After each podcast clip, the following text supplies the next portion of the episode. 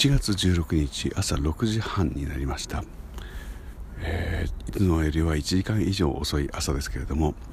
えー、ちゃんと氷点下ですしまだまだ暗いです。でも日曜日の朝だからでしょうかね。マスク姿のおじさんたちとすれ違いました。まだ見たこともないような、えー、おじさんたちですね、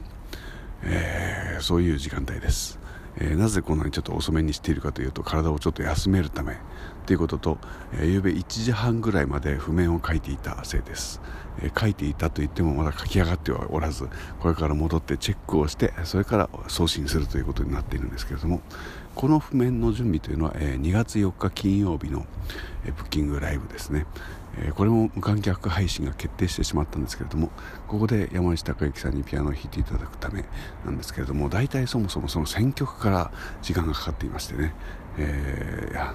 これでいいかあれでいいかいやどれをやればいいだろうみたいなところをずっと、え、探っていたので、